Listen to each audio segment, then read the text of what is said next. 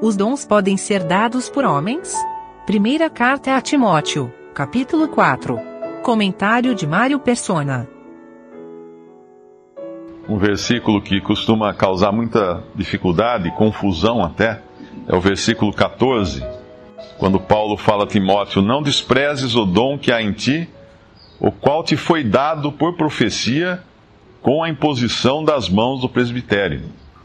Uh, existe muita confusão relacionada a esse versículo, uh, criando-se então poder a homens, dados a homens, de conceder dons às pessoas. Basicamente é isso que, que sustenta a faculdade de teologia, né? Quando a pessoa vai lá, faz um curso de 4, 5 anos e no final ele é ordenado pastor. Mas pastor é um dom. Sim, mas aqui fala que pondo as mãos sobre ele, uma junta de homens, que seria esse presbitério, eles podem então ordená-lo pastor, conceder a ele por profecia o dom de pastor. Seria algo mais ou menos assim. Mas um princípio que nós encontramos lá em, em Mateus, quando fala do, do divórcio, uh, o Senhor Jesus fala assim: Mas no princípio não foi assim. Quando ele fala do casamento entre um homem e uma mulher, ele nos remete ao plano original de Deus. Então, em todas as coisas, quando nós lemos, é bom falar assim, mas como que é isso no original? Como começa a questão do dom? Aí é fácil. Aí nós vamos lá em Efésios capítulo 4 e deixa muito claro que quem dá dons aos homens. No capítulo 4, versículo versículo 10. Aquele que desceu é também o mesmo que subiu acima de todos os céus para cumprir todas as coisas, falando de Cristo. E ele mesmo deu uns para apóstolos, e outros para profetas, e outros para evangelistas, e outros para pastores e doutores. Ou seja, a origem de todo dom é Cristo. Então, homem algum pode falar que deu dom a alguém. Ah, mas então como que ele fala que o dom foi, foi dado por profecia com a imposição das mãos do presbitério. Certamente tem um outro significado esse, e não o de conceder o dom, porque quem concede é Cristo. A origem de, todo, de toda a dádiva é de Cristo, não de homem algum.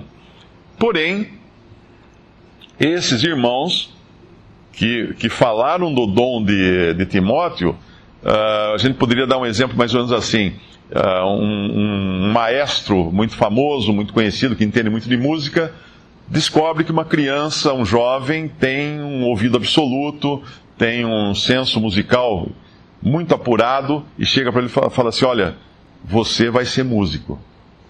Você vai ser músico porque você tem um talento musical muito grande. Procura agora estudar música, procura tocar, procura aprender um instrumento, etc. É isso que ele faz. Ele profetiza, por assim dizer, algo que já tem, já está naquele, naquele jovem. Ele tem a capacidade de enxergar naquele jovem isso e trazer para fora. Falar: olha, você é um músico.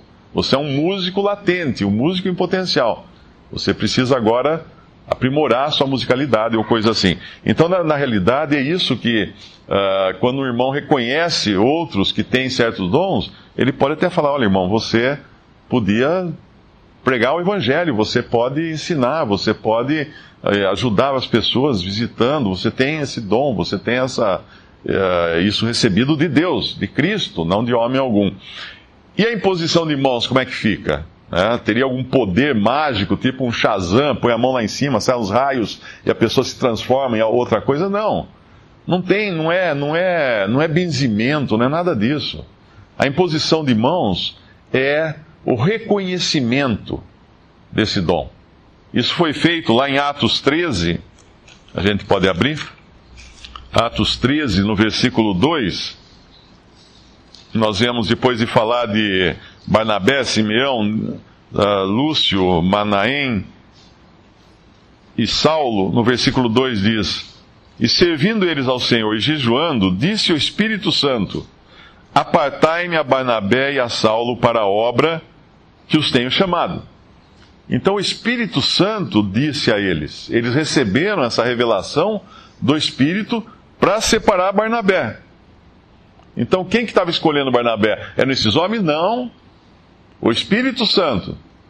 Eles estavam servindo de instrumentos aqui para colocar Barnabé no, no, rumo agora. E assim, estes, uh, Barnabé e Saulo, né? E o vers uh, versículo 3: Então, jejuando e orando e pondo sobre eles as mãos, os despediram. E assim estes, enviados por uh, Barnabé, Simeão, Lúcio, não. Enviados pelo Espírito Santo, desceram a Seleucia e dali navegaram para Chipre. Então, é muito, muito clara de onde vem a origem da coisa. A origem do dom, a origem do, do, do ministério, a origem da missão, vem de Cristo, através do Espírito Santo, vem de Deus.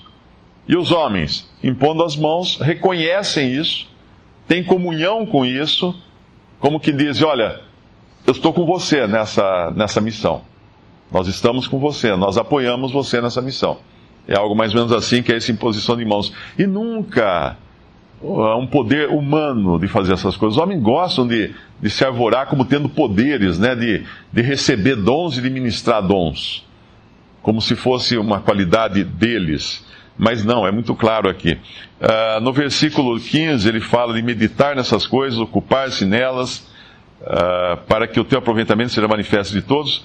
E aí, doutrina, uh, de ti mesmo, os cuidados da própria pessoa, da doutrina, de perseverar nessas coisas. Isso talvez tenha alguma ligação com 2 Pedro.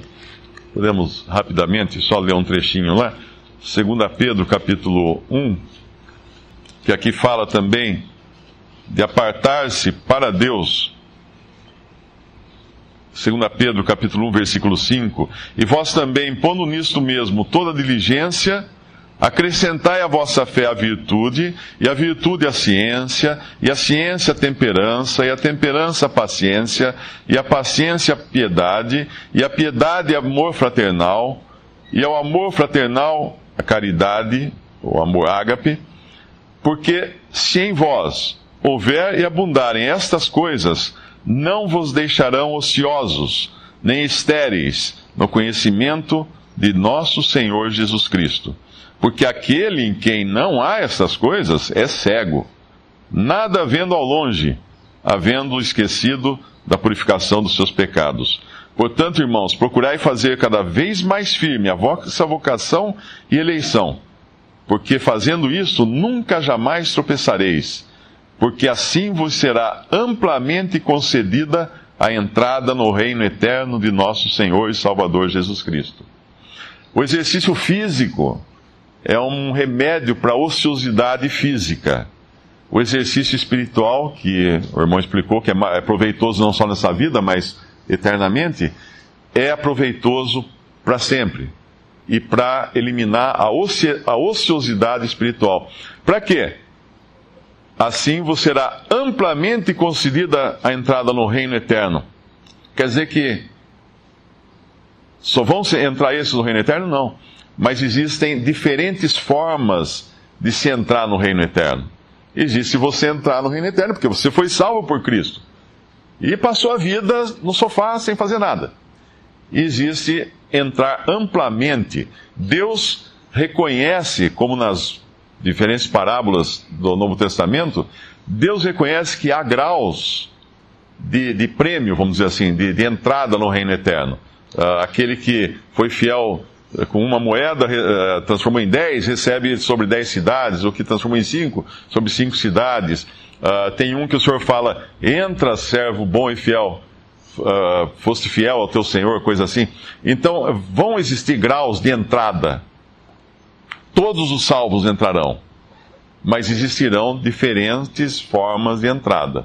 Como assim, como nós mudamos para uma casa, nós levamos os móveis, as roupas, as malas, entra com uma mala, joga lá num canto e tal, mas aí você entra com os cristais. Fala, não, esse aqui toma cuidado. Esse aqui é caro.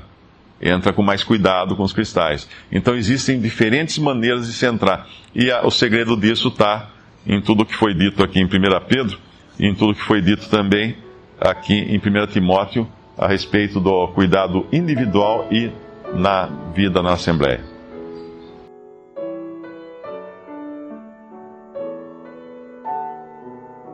Visite respondi.com.br. Visite também 3minutos.net.